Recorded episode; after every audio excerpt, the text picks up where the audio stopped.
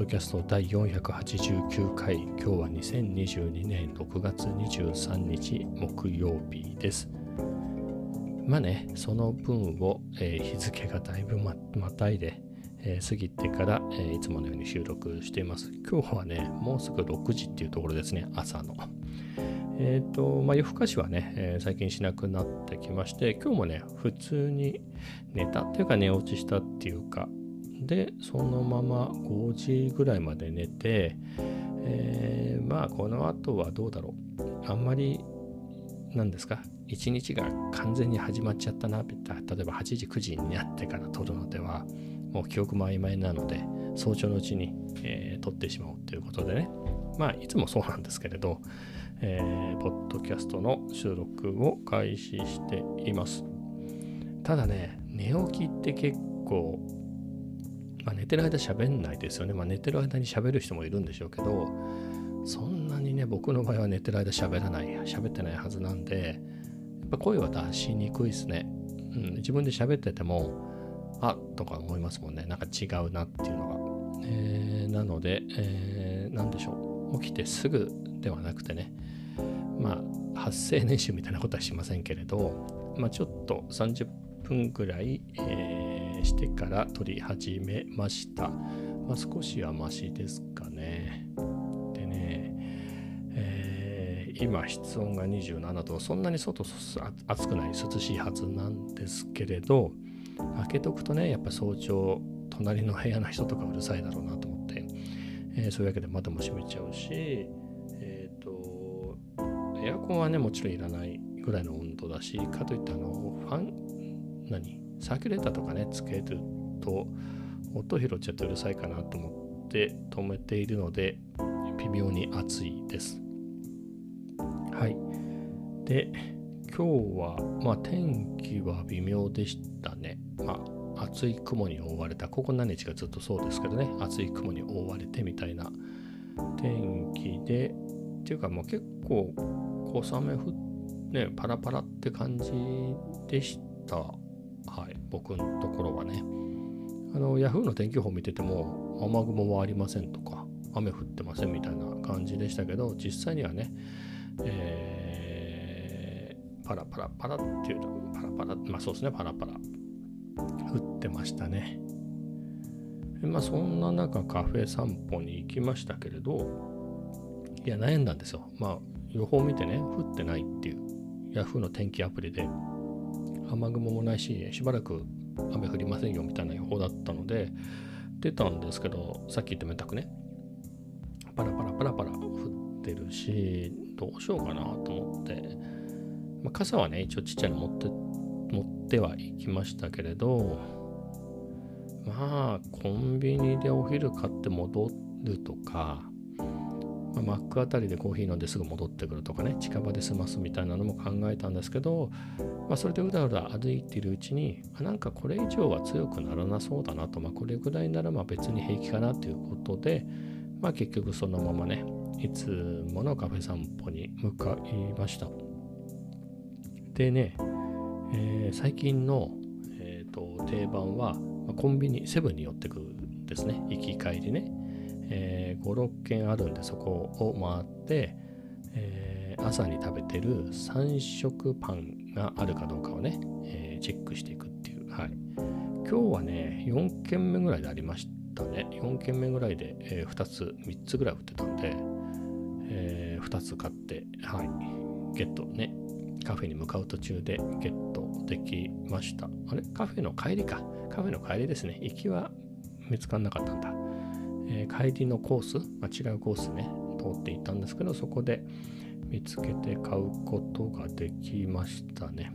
はいもう。この3色パンがね、美味しくて、えっ、ー、と、チョコ、クリーム、あんこ？のね、これがすごく良くて、しかもね、110円ぐらいじゃないのかな。意外と安いっていうね。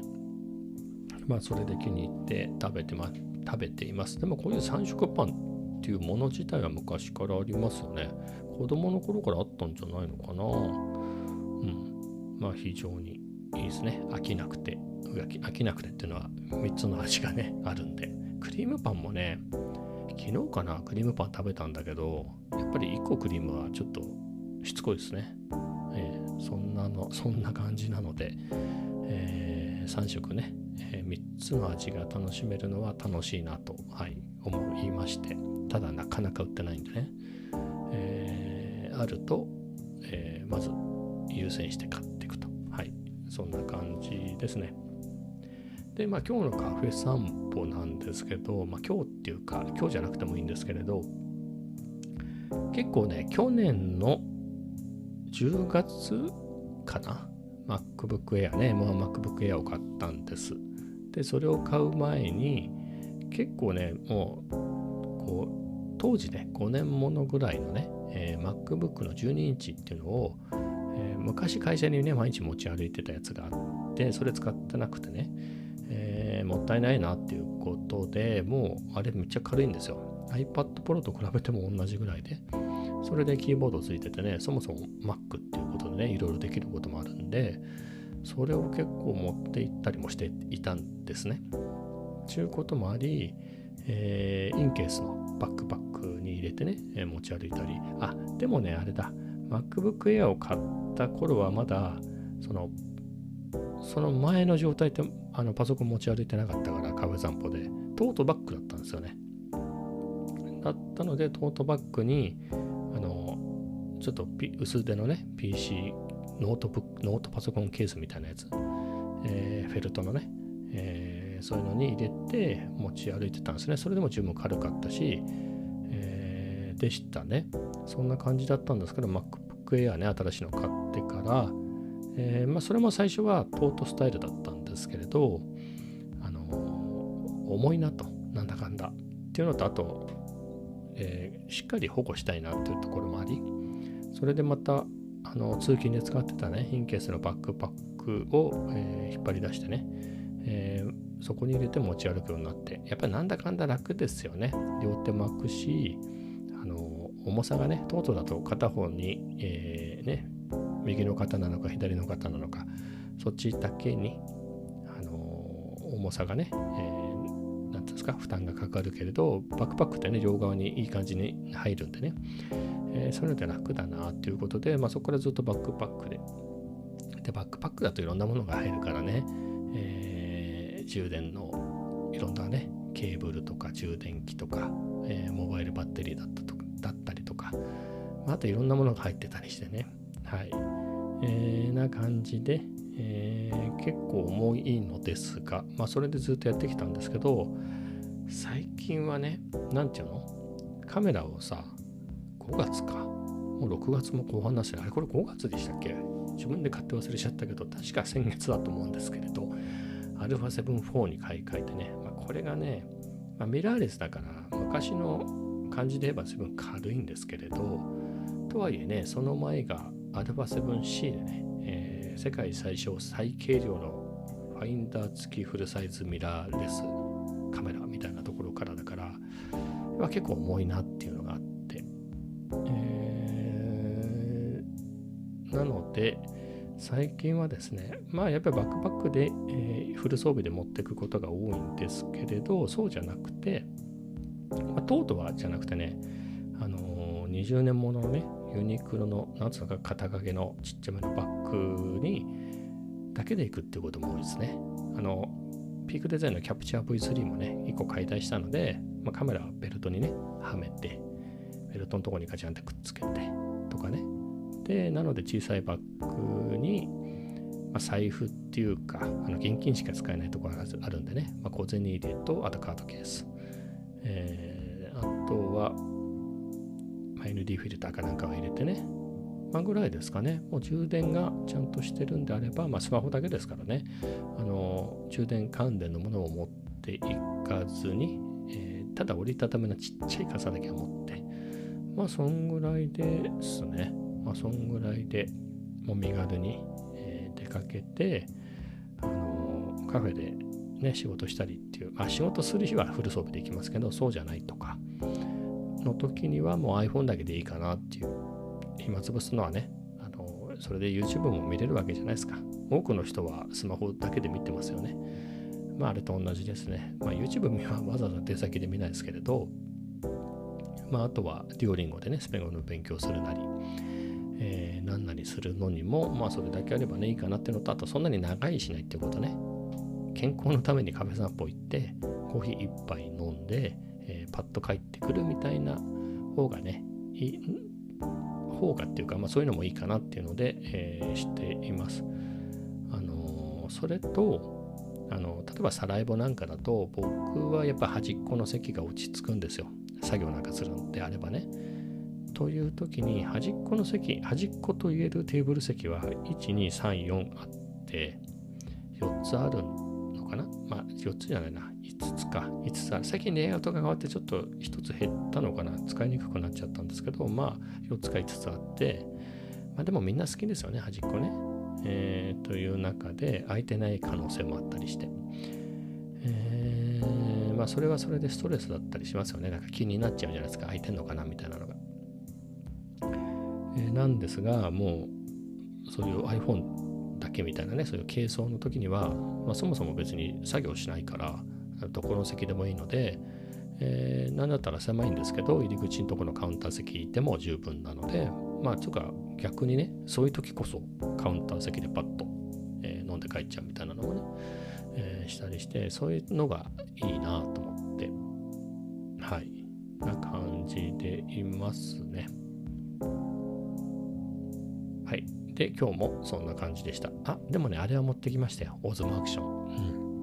うん。これはね、いい。やっぱりね、オズマアクションの魅力語っちゃう？オズマアクションはね、まあ、オズマアクションじゃなくてもいいんですよ。GoPro でもいいし、後継のね、DJI アクション2でもいいんですけれど、やっぱあの小さね、コンパクトなのはいいですね。さすがに、うん、あの大きさだったらついでに、とりあえず入れとこうかなっていうことができる大きさですね。まあいろんなことね、できることも多いしね、普通に取り歩きでね、えー、そのブレのない滑らかなね、映像も撮れるし、あとタイムラプスね、あの早送り映像みたいなやつ。ああいうのも、あの例えば、なんだろうな、定番のやり方ですけれど、まあ、どっかのお店に入ったりしたら、その様子、その店内の様子をね、タイムラプスで、早送りでね、えー、撮ったりするんですよ。そういうシーンをワンカット入れたりするんですけれど、そういう時に、まあ別にあれ、もちろん大きいカメラでも撮れるんですけど、それ人の方に向けてずっと置いとくわけじゃないですか。えー、というよりはこのねアクションカムってちっちゃいからそれで置いといてねそれでタイムラプス撮るっていうのも楽だし、えー、あとはじゃあなんなら自分の方向けといてねタイムラプスっていうのもありだし、まあ、タイムラプスじゃなくてもいいんですけどねまあ何かと便利だな。まあこれで写真なんか撮ってね、僕は結構自撮りもするんで、写真も。まあそういうのにも使えて、うん、やっぱり1個あるとすごい便利だなと思うのでもしね、まあ、ミラーレスでも何でもいいんですけどそういうの持っててなんかレンズ買い足そうかなっていう人がいたらねそのレンズ買い足すのも楽しいけどそのアクション感も1個あるとかなり幅が広がるんでこれはこれでおすすめですよってのは言いたいですねはい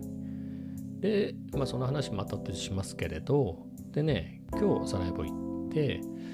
か、まあ、パッと出たんですよ。さっき言った通りね、特に作業できるような環境でもなかったので持ってってないんでね。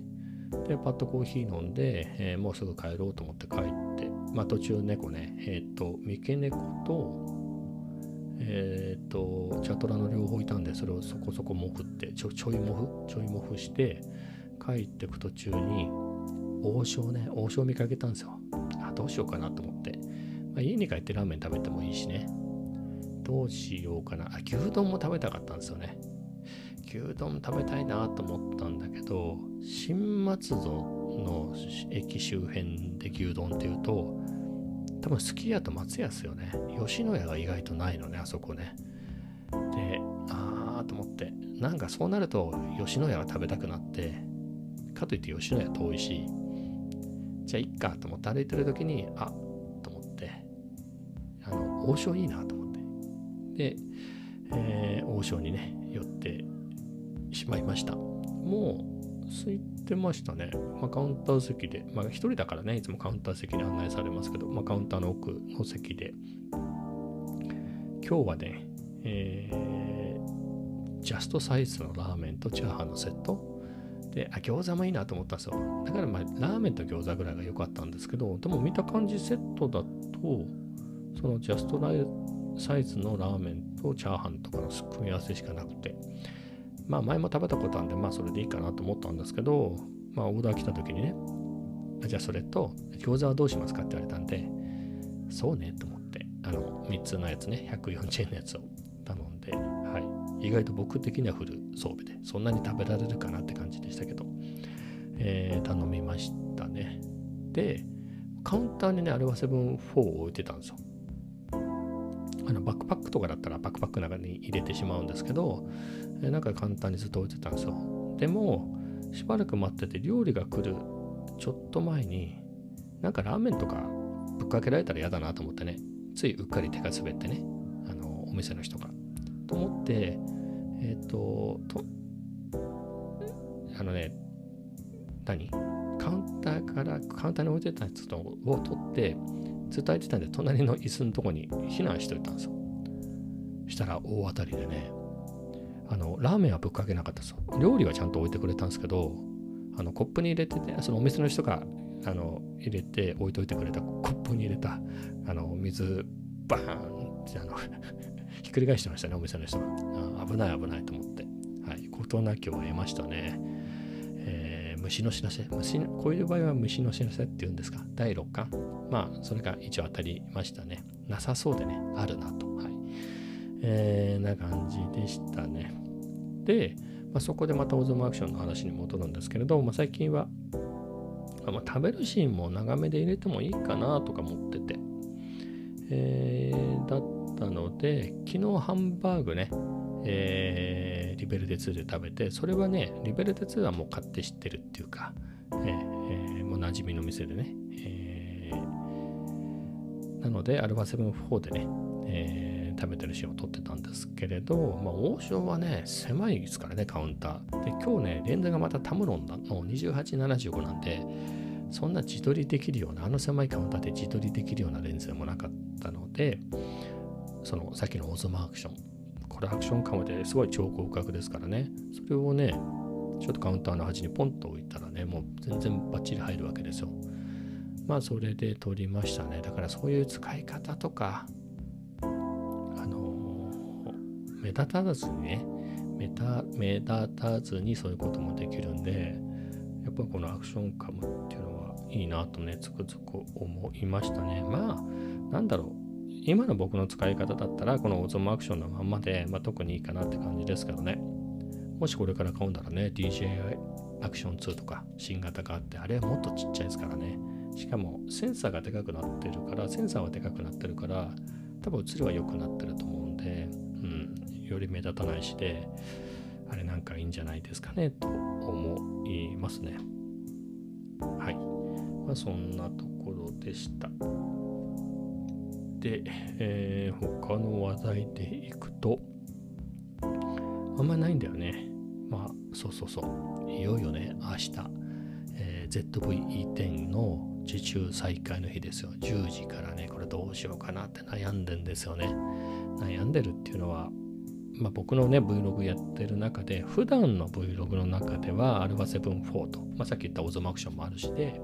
まあ、これでいいんですけれど、えー、たまにやるねそのカメラそのものの紹介とか、えー、みたいなするときってカメラ自体がないから撮れないんですね。そのカメラで撮っちゃってるからそのカメラを映す術がなくてアクションカメラがあると言ってもこれ近いところはあの通らないですよ。ピント固定なんであの遠いところに合ってるんですよね。映るんです。なんかと同じような仕組みで。なのであまり近いところはピント合わないんで、えー、そういう使い方できないと。まあ強いて言えば iPhone でやればいいんですけれど、ね、やっぱりもうちょっとそれ以上のね画質でやりたいなと思うと。とはね、えー、軽めの装備でねえ、ー、とちょっと行きたいとか。あとは俯瞰撮影なんかするときにもちろん α7-4 で俯瞰撮影できますけれど結構重いんでね、えー、セットアップもめんどくさいんで、えー、コンパクトな装備でね、えー、例えば撮影するときにですよカメラに向かって自分に向けてね喋るっていうパートと俯瞰で撮影して説明するっていうパートをね、一度にとは言わないけど、まあ一度に取れたりすると楽ですからね、それを別々にセットアップしてやんなきゃいけないんで、まあそういうとこでももう一台あるといいなとはずっと思っていて、うん。だから本当、昔はね、2台ありましたね。あの、装備はしょぼかったですけれどね。だから僕って、初めて、まあデジカメのね、ちっちゃいデジカメみたいなのは結構二十何年もう買ってから経ちますけど、使い始めて。いわゆる一眼レフみたいなやつっていうのは2007年か。2007年に買ったんですね。まあ、それが最初です。で、2007年でしょ？最初はそれ1台でやってて、えっ、ー、と、そっからね、2009年か、2年経たないぐらいの時に、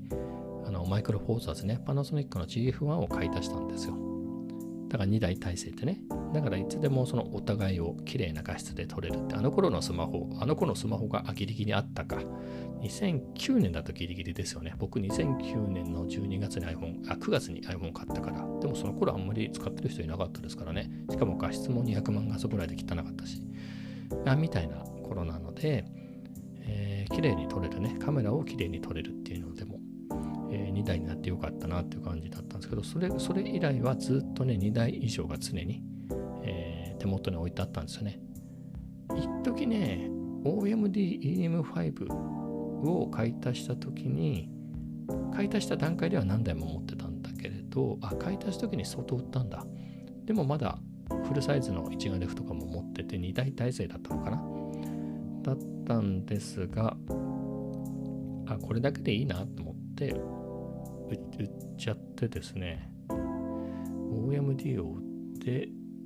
OMD だけ残して、どれぐらいだったかな ?1 年ぐらいは OMD だけだったですかね。うん、確か OMD を2012年に買って、5月に買って、1年ちょっと経って2000 2013年の6月に富士の XE1 を買い足したんですよね。だからそれまでは1台でしたね、珍しくね。その期間だけ1台だけで。あと、うん、それ以降はね、ずっと2台以上あったんですが、去年 α7C を買うときにね、えー、全部売っちゃって、で、今年 α7C を下取りに出してね、先月 α7-4 を買ったので、やっぱり1台でっていう。で、その一時ね、先取り、先取り買い取りっていうマップカメラの仕組みで、 下取りに出すんだけど、先に商品を送ってくれますよと。商品が来たら、届いてから、あの、下取りに出すやつを送ってくれればいいですみたいな仕組みがあるんですね。それを使ったので、2日ぐらい α7C と α7-4 の2台があった時があって、やっぱ良かった。えー、そこの時ばかりと、その α7-4 ね、のやつを α7C で撮っといたんですけど、よかったなっていうね。 で、やっぱりね、もう1台ね、あるといいなと思ってて、まあそれでずっと狙っていたのが ZV-10 でね、あれね、レンズキットで8万1000円ぐらいだったんですよ、あの、最初に出た時で言うとね。まあその値段だから許せるみたいな機能性能っていうところはあるんですけれどもしね今回もその長い間ねだって12月ぐらいから受注停止してたんで、えー、その受注停止前のね値段同じレベルの値段で出てくるんであればちょっとありかなっていうね。うん。レンズついてきますからね、えー、いろいろ使い勝手がいいなと思ってそのサブとしてはね。えー、っていうのは思ってるんですけれど、とはいえ、アルファ7-4をそんなにバリバリ取ることってあるっていうのは、そうだよねって。別にアルファ7-4をで取ってますよっていうのは結構前面に出してるし、そういうキーワードで見に来てくれる人も多いけれど、別にアルファ7-4のなんだろう、tips を紹介してるわけでもないし、まあそういうのを紹介すればいいんでしょうね。えー、なので、このタイミングで8万出して、先月買ったばっかりなのにね、アルファ7 4 30万しましたから、そこでまた8万出してこっち買い足すのかみたいなところは、このタイミングかってのもあって、ならもっと他のものでもいいのかなとかね。まあ、ここ何日か話してるような、もっとちっちゃいレンズとか、えー、そういうのを買い出した方がいいのかとかね。まあそこは悩むんですけれどね。はい。まあでもね、今回僕の想像ですけれど、ソニーは結構その供給に対して自信はあるんだろうなと思います。あの受注停止してたものを再開しますってバーンってやってるから、これでね、あの即日もう在庫がなくなって次いつ出荷できるか分かりませんみたいなことはないんだろうなと思います。それで言うのも今度出たね α7-4 自体もそんな感じで止まってたんですよ。12月に発売された新機種なのに、あれ1月最初の時点ではまだギリギリあったけれど、多分1月中にはもう売ってあの全然在庫がなくなっちゃって受注が止まっちゃってるような状態だったんですよね。それが、まあ、5月に再開したから僕買ったんですけれど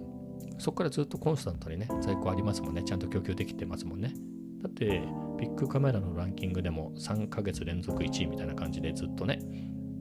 2ヶ月か。2ヶ月連続で1位とかそんな感じで売れてるけれどあの在庫がないなんてこともないし。えー、で、今度、ね、あの、今週？予約したあの、来月発売のマイクですよね、ソニーの純正マイク。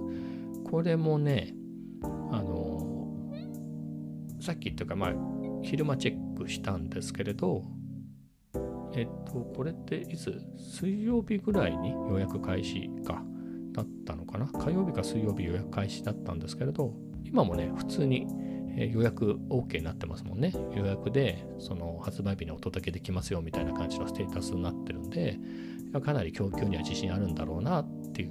まあ、一回戻ってきますけれど。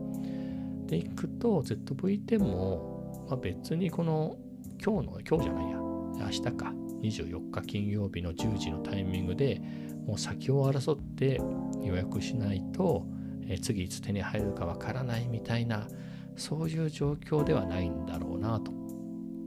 今ね、この APS-C のミラーレスって結構熱いんですよね。えーと、っていうのもキャノンが結構本気出してきて、その EF マウントっていうね、一眼レフがメインで、今でも結構シェア的には売れてるらしいんですよね。その辺の EOS キスとか、その辺の機種って今でも結構売れてるらしいんですけど、まあでもミラーレスのね、RF マウントの EOSR なんとかってやつに、えー、完全に軸を移していてフルサイズの方は結構存在感かなり出してるんですよもう、えー、でもうフルサイズもそれなりにねラインナップも揃ったので APS-C サイズのね、えー、RF シリーズ。今までなかったんでそれを投入っていうことで R7 と R10 ってやつがね今度出るんですけどどっちもなかなか張り切ってるすごいモデルでねえー、APS-C 熱いなっていう。で、富士なんかはね、もともと富士フィルムね、もともと X シリーズ自体はもう APS-C しかやってないですからね、それもまた新機種出してきたりとかで、結構今ね、この辺が熱い熱いぞと。ところなんですが、そこでソニーがね、ちょっとその、ずっと APS-C の カメラずっと受注停止で、で、ちょっと前に、えー、α6400 だけ受注再開したのかな。で、ちょっと今回やっと ZV-10 でね。で、あとそれに合わせて、あの、APS-C 用の新型のレンズ3本ね、コンパクトなやつ3本。えっ、ー、と、11mm と 15mm と 10mm、20mm ぐらいのズームか。広角のズーム。このね、新しいやつ、コンパクトでかっこいいやつね、3本出してきて、えー、ソニーもまた力入れ始めてるんで、そういう中で供給が危ないですみたいなことはないんだろうなと思いますね。勝負にならないですからね。だってキャノンの方が新型ですからね。しかも安いやつもあるんですよ。結構 R10 って安いですからね。えー、ってなるとね、結構頑張って売らないと。だから ZV-10 もここで値段を上げるっていうことは難しいんじゃないかなと思いますね。R10 の方が性能的にはっきりレビューを見てる感じだと R10 の方が優れてるなっていうのは僕は見てて思いました。で考えると同じ土俵だったらね同じ値段同じぐらいの性能だったら、まあ、同じぐらいの、ね、値段であのある程度が高いんで、えー、ZV-10 安いんでそれを値上げするあの昨今の、